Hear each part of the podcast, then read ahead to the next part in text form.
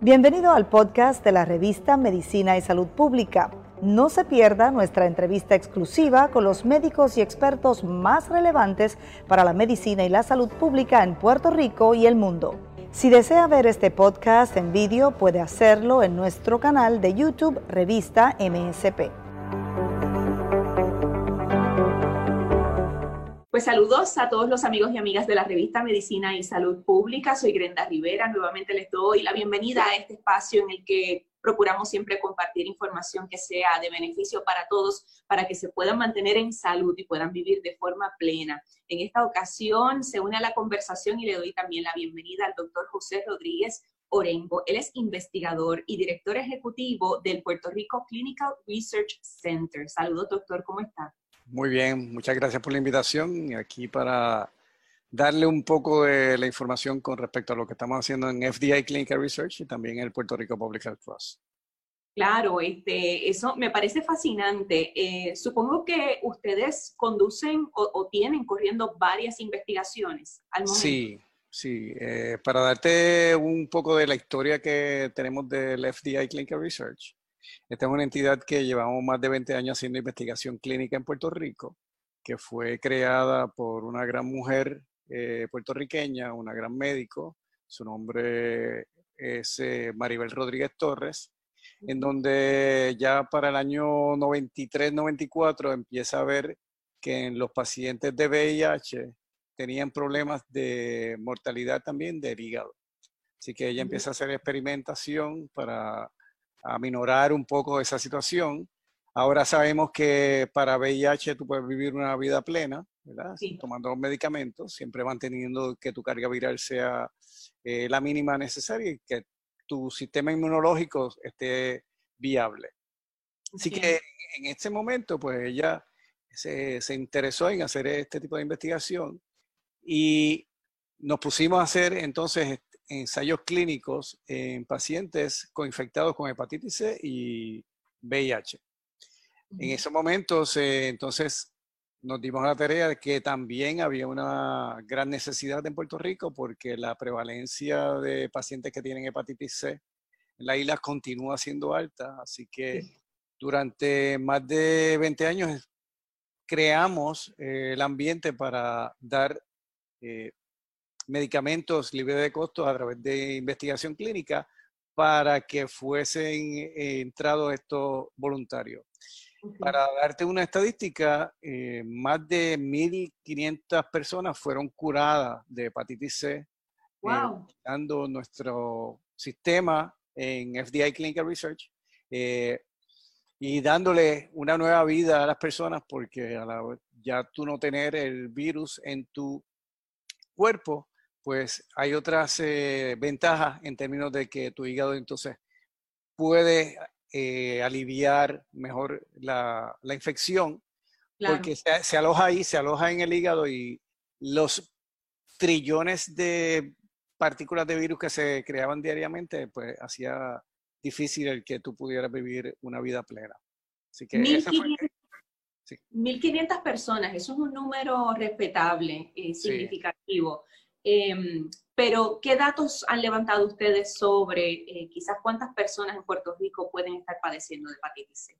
Sí, eh, eh, gracias por la pregunta. También hicimos unos estudios en colaboración con el CDC, donde estábamos mirando las edades donde se entendemos que hay más hepatitis C en Puerto Rico, que son los compañeros de mi generación, que somos los baby boomers que no nos portamos muy bien durante la época cuando éramos eh, adolescentes o jóvenes. Y resulta de que esta pandemia es silente. Tú tener hepatitis C no lo vas a ver de un día para otro, sino que vas a pasar 10 años, 15 años. Si tomas alcohol va a ser más rápido. Si tienes VIH también va a ser un poco más rápido. Eh, y luego de 30 años viene esa alza en tus enzimas hepáticas, te hacemos entonces la prueba de hepatitis C y lo tienes. En ese estudio que hicimos con el CDC, la prevalencia que teníamos en los baby boomers en Puerto Rico era de cerca de un 6%, que eso es muchísimo, punto uno que se eh, tiene en Estados Unidos. Así que tenemos el, como el triple de hepatitis C. La gran mayoría de las personas en Puerto Rico de mi edad no saben que tienen hepatitis C. Así que eh, ahora en estos momentos estamos viendo eh, que hay una campaña grande de parte del gobierno de Puerto Rico junto a otras farmacéuticas, el poder hacer esa prueba porque ya tenemos los medicamentos para curarlo.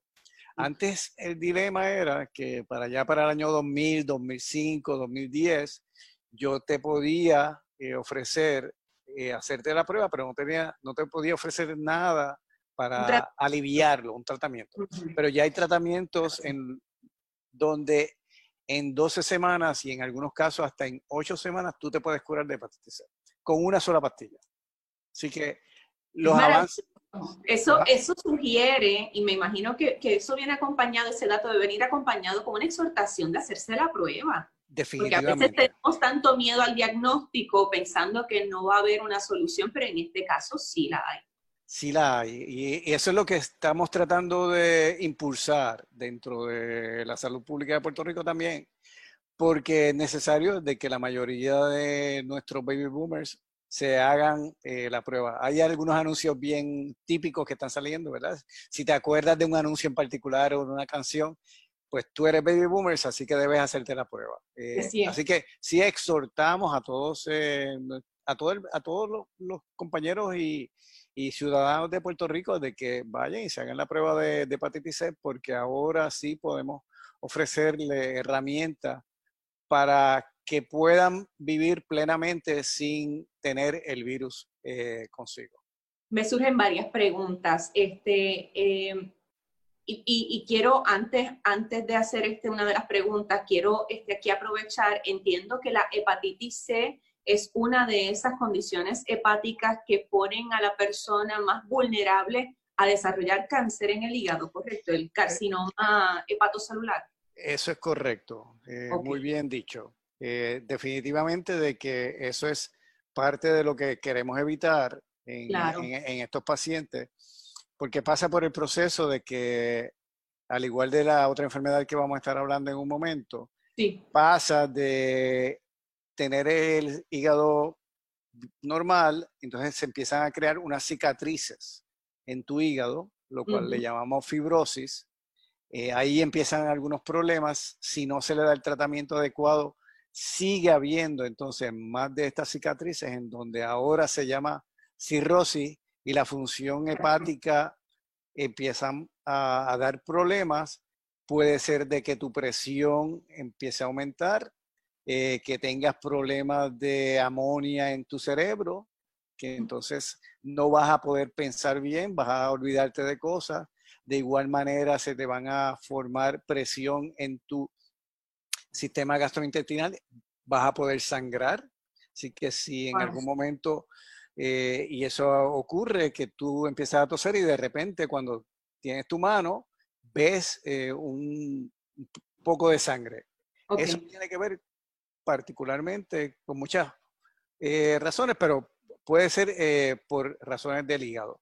entonces allí es donde nosotros queremos evitar de que esto esté ocurriendo en, los pacientes, ¿verdad? Eh, claro. Es que se pueden evitar tantas complicaciones que no solamente nos ponen en riesgo de muerte, sino que deterioran nuestra calidad de vida si se hace entonces el diagnóstico y se comienza el tratamiento, usted dijo, de entre 8 a 12 semanas. A 8 a 12 semanas. Curar? Sí, te, curas. El, la, el gobierno de Estados Unidos y también las Naciones Unidas, ¿verdad? En el WHO, la Organización Mundial de la Salud, tienen una estrategia para eliminar hepatitis C para el 2030. Así que se está promoviendo eh, bastante el que tú te hagas la prueba, de nuevo, para repetirme, ¿verdad? Tenemos las herramientas en estos momentos para poder curarte. Así que debes hacerte la prueba porque ya no hay eh, miedo, ¿verdad? Antes había miedo de saberlo y no tener las herramientas, ahora las tenemos. Las tenemos. Antes de comenzar a hablar sobre hígado graso, quería preguntarle, doctor Orengo, lo siguiente, Rodrigo Orengo. Eh, usted menciona que ahora mismo la hepatitis C eh, es, prevalente, eh, más prevalente en los baby boomers porque no se portaron muy bien cuando eran jóvenes. Este, eso me lleva a pensar en prácticas que generaciones más jóvenes pueden estar incurriendo ahora, que entonces los pueden convertir en los futuros este, personas, pacientes de tercera edad, de edad madura, con la condición. ¿De qué estamos hablando? ¿De qué, pues la, sí, la, transmisión de hepatitis C se da particularmente cuando hay interacción de intercambio de sangre. Así que en Puerto Rico, eh, dado a que también tenemos una prevalencia alta del uso de sustancias endovenosas, eh, ahí pues es donde viene la mayor parte de nuestras infecciones. Eh, también eh, cuando intercambiamos diferentes artículos en donde puede haber intercambio de fluidos o de sangre. en estos momentos nadie va a ir de camping, pero en camping alguien tal vez estabas compartiendo tu navaja de afeitar o estabas compartiendo tu cepillo de dientes, ¿verdad? Que no se debe hacer, pero eh, en, algunas ocasiones se hace eh, inesperadamente. Eh, y allí pues son este tipo de conductas en las cuales hay este intercambio de fluido si tienes un sexo rudo, en donde te muerden o hay intercambio de sangre y sangre, pues también puede, puede ser eh, ese tipo, el sexo anal también es parte de, lo que ocurre. Eh, particularmente eso se vio en Baltimore, ¿verdad? En términos de que ya que hay una estrategia también para eliminar o evitar la, la, transmisión de HIV en hombres que tienen sexo con hombres, lo que se vio es que la cantidad de personas o de personas que tenían sexo, hombres con sexo con hombres, la prevalencia, la incidencia de hepatitis C empezó a subir. La de VIH se mantuvo controlada porque se estaban dando mm. estos medicamentos para evitar el contagio, pero hepatitis C, eh, dado a ese intercambio de fluidos eh, eh, de sangre, pues se, empezó a ver ese, ese tipo de, situación. Así que aquí, ese, disculpe que le interrumpa, usted está hablando, ¿verdad?, de una práctica este, y se refiere a, em, un intercambio entre, de hombre a hombre, pero, pero ese tipo de intercambio puede ocurrir este, entre heterosexuales también. Ah, definitivo, definitivo. Sí que, sí que no de, lo de igual manera, el, anal, el, sexo anal eh, puede romper capilares eh, y puede haber ese, ese intercambio. Eh, lo, lo, que te mencionaba es que particularmente como es más obvio en términos de sexo, hombre teniendo sexo con hombre, pues eso fue lo, que se vio rápidamente, pero definitivamente cualquier sexo que sea rudo, eh, si, te rompen los labios, ¿verdad? Cuando están besándote o, están utilizando otro tipo de, situaciones, pues puede ocurrir. Así que sí, ah, y definitivamente lo que le digo a mis estudiantes de la Escuela de Medicina, eh, y de, todo el recinto de ciencia médica es que no importa cuán bella o cuán bello sea, hay que usar condón. Hay que usar condón. Eh, hasta que no se hagan las pruebas necesarias, tú tienes que protegerte. Así que definitivamente tienes que protegerte tú como joven eh, dentro de la situación que tenemos al momento. Muy bien. Entonces, esas son prácticas que nos ponen en riesgo de contraer hepatitis C. Hígado graso. Ahí entonces estamos hablando de cómo podemos llegar a, este, tener hígado graso. De, este, supongo que tiene que ver el estilo de vida, pero... Oh, definitivamente, ¿verdad? tenemos la primera epidemia silente del hígado, que fue hepatitis C. Entonces, ya desde el año 2000 o un poco antes, eh, se empezaba a ver de que algunas personas que tenían grasa en el hígado no estaban haciendo tan bien en términos de su vida. Eh, pero cuando tú ibas al médico, al gastroenterólogo, te decía, pues, eh, o al médico en general, tienes un poco de grasa en tu hígado, eso no es nada. Pero se ha demostrado de que esa grasa en el hígado puede estar creando unos estímulos para tener lo que le llamamos citoquinas, que ahora todo el mundo sabe que son citoquinas, ¿verdad? Por el COVID-19, que es eh, moléculas o proteínas pequeñas en donde eh, estimula inflamación. Entonces, eh, la grasa estimular este tipo de inflamación en el hígado, ¿qué es lo que va a ocurrir? Pues te lo dije ahorita, ¿verdad? En términos de que va a haber cicatrices también en el hígado, que le llamábamos fibrosis. Entonces, si no se le da la atención adecuada, pues vamos a seguir a cirrosis. Y si luego de cirrosis, pues todo lo que te dije, sangrado, eh, en términos de la amonía que se le puede crear en, tu eh, cerebro, el cual no está eh, eliminando. Es básicamente lo mismo. Incluso hasta cáncer, entonces, también. Sí, sí, también hasta cáncer. se estaba preveyendo de ya que para este año eh, iban a haber más trasplantes de hígado dado a hígado graso que para hepatitis C. Y se está cumpliendo. Así que la razón principal para tener hígado graso es estilo de vida. Este, alimentación. Alimentación particularmente. Si tú eh, tienes diabetes mellitus tipo 2, que en Puerto Rico se estima que hay entre 15 a 25%. Así que uno de cada cuatro o uno de cada cinco puertorriqueños tiene diabetes tipo 2. Si tienes hipertensión, que también en nuestra isla eh, hay una prevalencia alta. Si tienes obesidad, que también en nuestra isla tenemos cerca del 60% de las personas que están obesas.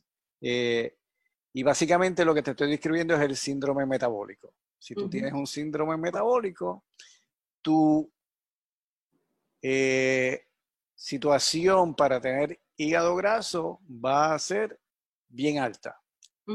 Lo que sí es que estábamos tomando un curso que dio Harvard hace dos semanas de hígado graso y resulta ser de que no necesariamente tienes que estar obeso. Puedes eh, estar solamente sobrepeso para ah. tener hígado graso. Así que si tú tienes sobrepeso y tienes diabetes y tienes alta presión, tu probabilidad de que tengas hígado graso que pueda ser dañino es mayor. Okay. De igual manera, y esto es, por esto es lo, lo, fascinante de la ciencia, que uno sigue aprendiendo y sigue entendiendo.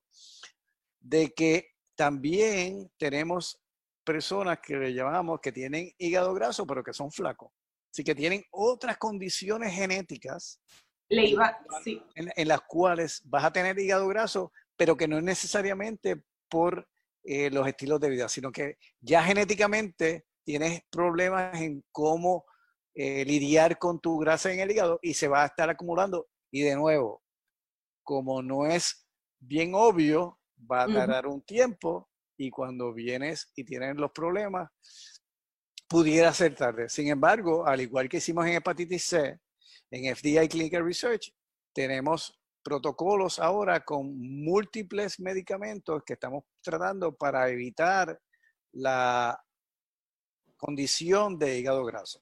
Así que, al igual que hicimos con hepatitis C, esperamos conseguir eh, algún tipo de medicamento en el cual pueda ser útil para evitar el que siga promoviéndose, particularmente la fibrosis, cirrosis, y que llegue entonces al eh, el cáncer o el trasplante de hígado. Ok, quiero detenerme ahí un momento. El objetivo es poder identificar un tratamiento para una persona que reúna los factores de riesgo eh, evitar que esa persona llegue a desarrollar el hígado graso o aquel que ya tiene hígado graso, entonces evitar o frenar ese deterioro del, hígado y la función hepática y que no desarrolle otras enfermedades. Y podemos ir, un, esas dos son correctas y hay una adicional, es que si tú tienes fibrosis o cirrosis, detenerlo y como el hígado es tan resiliente, ¿verdad? Que es una palabra que estamos utilizando mucho en Puerto Rico, pues pueda, pueda regresar, exacto, pueda regenerarse, entonces poco a poco hasta tener unas funciones que no tenía en muchos años antes.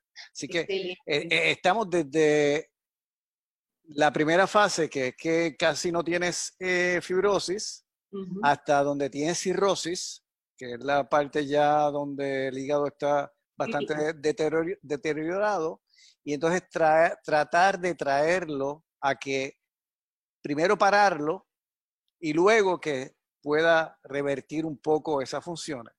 Eh, yo tengo que darte mi experiencia personal eh, en términos de que mi mamá eh, desafortunadamente ya no está con nosotros hace dos años, pero cuando yo voy a mi pueblo natal, que es Yauco, estoy por Ponce dando unas conferencias, voy a donde ella, y ella es una era una persona bien activa. Y entonces me acuesto con ella, está acostada. Yo digo, pero mami, está acostada. Y entonces mm. eh, me acuesto con ella y cuando le toco el, eh, el, estómago, lo tiene lleno de agua. Que esa es otra condición que da cuando tú tienes problemas del hígado, que retienes mucha agua.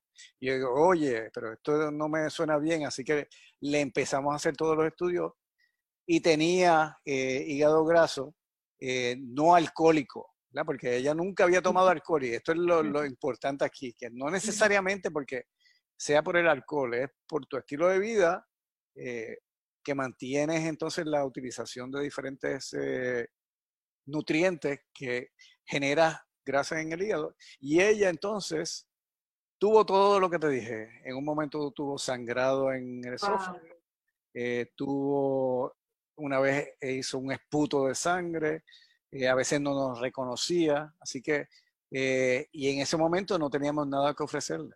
Así que lo que pudimos hacer es, y lo que puede hacer también la gente es también darle un giro a su vida, en términos de qué es lo que estoy comiendo, qué es lo que estoy ingiriendo, porque la mayoría de las enfermedades vienen y entran por la boca. Ahora sabemos que también por la nariz, ¿verdad? Por el COVID-19. Exacto. Pero, mayormente es por la boca. Eh, y lo que tratamos de hacer, y nos duró un tiempo más, ¿verdad? Pudimos eh, revertir un poco su condición. Pero, ya entonces fue como un tratamiento paliativo más exactamente, bien. Exactamente. No, ya estaba muy avanzada. Lamento mucho, lamento ah, mucho esa situación, esa experiencia y que haya perdido a su madre así. Eh, de manera que, doctor, el, ¿a qué síntomas este, debemos estar atentos, más allá de los factores de riesgo que usted mencionó? Pero eh, cuando hay hígado graso, ¿a, qué síntomas debemos estar atentos? Bueno, como te dije, ¿verdad? Si tú tienes esos tres, o si tienes ese síndrome metabólico, lo que puede hacer es, es, llamarnos a nosotros, a FDA Clinical Research, que es el 787-722-1248, y tenemos la facilidad de hacerte lo que le llamamos un fibroscan. Hay dos maneras de, diagnosticar eh, el hígado graso. Una es usando una aguja en donde le hacemos una biopsia del hígado, eh, que ese es el gold standard. Eh, o nosotros podemos hacer es coger un equipo que tenemos en nuestras facilidades, que hacemos como si fuese un sonograma y determinamos si tienes hígado graso y si tienes fibrosis o cirrosis. Ok. De esta manera, entonces, en ese momento, esperamos darte buenas noticias de, que no tengas nada de eso, pero si lo tienes, te ofrecemos de que puedas participar en alguno de los estudios que tenemos, de manera tal de que aproveches y te vamos a dar una atención eh, individualizada, donde te vamos a seguir eh, en todo momento, eh, dándote ese apoyo, no solamente en términos médicos, sino también en términos emocionales y en términos de, de proveerte todo el espacio para que podamos juntos trabajar con la situación del hígado graso. Eso suena muy, muy alentador. Doctor Rodríguez, quería preguntarle, porque hace un momento usted mencionó que el hígado graso em, provoca una inflamación en el, en el, cuerpo, en nuestro sistema, similar a la que provoca el COVID. Eh, seguimos hablando del COVID como una enfermedad respiratoria que afecta a las vías respiratorias, pero realmente el COVID es un virus que provoca una inflamación exagerada en el cuerpo y puede afectar todos, todos los órganos. Em, me preocupa entonces eh, aquella persona que tenga hígado graso, eh, cuán peligroso puede ser que esta persona también contraiga este virus, el COVID-19. Sí, ahí tenemos una situación en donde lo que eh, tenemos, el COVID, se está entendiendo de que tenemos que va a estar creando, está creando un más especies reactivas de oxígeno, lo que le llamamos ROS, eh, Reactive Oxygen Species, en donde lo que ocurre es que con el COVID es que el COVID va a estar interaccionando con los receptores que ya mucha gente sabe que le llaman angiotensina 2, que están particularmente en el, eh, eh, en el pulmón y en otras partes del cuerpo. Y al pegarse, lo que va a estar haciendo es que inhibe el formarse de una forma de angiotensina 2 a otra. Allí, cuando esto ocurre, entonces lo que tenemos es que se va a estar generando mucho eh, esta especie de oxígeno, en donde van a estar atacando diferentes proteínas y ahí se van a estar generando lo que tú bien dices, que son esta inflamación. lo que estamos tratando de hacer en ese momento es que pueda entonces eh, eliminar este tipo de especies de oxígeno con diferentes eh, otros eh, medicamentos, de manera tal de que podamos ser eh, útiles en términos de, de proveerlo. Pero sí, se ha demostrado de que aquellas personas que tienen cirrosis y han tenido COVID tienen una expectativa de vida menor que aquellos que no tienen, porque están básicamente incidiendo en los mismos mecanismos y lo que hace es que acelera el proceso. Muy bien. Este, el, pregunto si el, el, instituto, dentro de los estudios que ustedes están haciendo, están analizando los datos, las estadísticas sobre COVID-19 en Puerto Rico. No sé si de forma independiente para comparar con lo que el Departamento de Salud provee o están partiendo de lo que el Departamento de Salud provee. Sí, lo, ahora me, cambié el símbolo ahí atrás. Ahora me, cambié de FDI a Puerto Rico Public Health Trust, en donde allí estamos sí eh, realizando varios eh, estudios. El, primer estudio fue que eh, ya para cuando comenzó esto en marzo, vimos que había un poco de confusión de lo que estaba ocurriendo y pudimos hacer un consorcio con varias entidades públicas en Puerto Rico y de científicos como Ciencia Puerto Rico, también eh, profesores del de, recinto de ciencias médicas, de Ponce, eh, de Río Piedras, y nos unimos con los laboratorios clínicos de referencia de Puerto Rico. Entonces allí empezamos a ver cuáles eran las barreras que había para hacer las pruebas. Y en aquel momento se estaban haciendo como 50 pruebas al día. Y eso es, no hay manera de que tú puedas mirar qué es lo que está ocurriendo con el virus con esa cantidad de, pruebas. Muy poco, era muy poco. Muy, muy poca. Al día de hoy eh, podemos estar haciendo más de 3.500 pruebas al día en Puerto Rico. Eso es un buen número. Podemos aumentar y estamos tratando de la manera de aumentar esos números eh, utilizando la parte científica de aquí de la, diferentes laboratorios y con expertos de la diáspora y de aquí de la isla. Y en Ese donde, corresponde, perdone que le interrumpa, ¿corresponde a tanto prueba molecular como serológica? No, estamos hablando solamente de prueba molecular. Excelente. solamente molecular. Eh, cuando, tú hables con el doctor Rodríguez Orengo, va a estar hablando de pruebas moleculares. las serológicas, si las hablo, es en otro contexto. Ok, En otro contexto. Pero aquí, eh, porque la molecular es la que te da el diagnóstico. Correcto. Así que lo que nosotros eh, hemos hecho es eh, recoger la información en forma aglomerada de estos laboratorios y si me permiten poner, no, hace. Ah, Tiene una gráfica. Sí. Muy bien. yo creo que ahí puedes verla, ¿verdad? Me parece que sí, yo la puedo ver. Sí. Ok. Entonces, ¿qué es lo que tenemos en el eje de Y? En el eje de Y tenemos el porciento de positividad en Puerto Rico. Y en el eje de X tenemos las eh, diferentes fechas. Comenzamos, como te dije, en marzo, a finales de marzo, y ya para principios de abril el por ciento era de 6.48 en Puerto Rico. Así que estábamos mirando mucho de lo que estaba ocurriendo en la isla con relación al COVID-19, que eran particularmente aquellas personas que estaban sintomáticas. Luego, ¿verdad? uno esperaría que fuese subiendo, subiendo aquí con el mouse que estoy tratando de, que lo vean. pero no. Eh, vemos, disminuyendo. Vemos que sigue disminuyendo y ha seguido disminuyendo hasta la semana pasada. Eso es alentador. Bien alentador. Eh, tenemos que recordar que la Organización de las Naciones Unidas lo que decía es que tú tenías que tener 14 días disminuyendo para poder abrir la economía, así que básicamente nosotros pudimos haber abierto mucho antes, pero se tomó la decisión de más tarde y ha estado muy bien, porque ahora te voy a presentar otra gráfica. Esta, gráfica, esta gráfica ahora lo que te voy a estar demostrando son tres cosas. Primero, en el eje de Y, en la parte izquierda, tenemos la cantidad de número total de pruebas moleculares que se han hecho. Y esto está con, las con las barras. Vemos que las barras casi no se ven en marzo 29 y vienen subiendo, vienen subiendo, vienen subiendo. y ya la semana pasada teníamos más de 225 mil pruebas.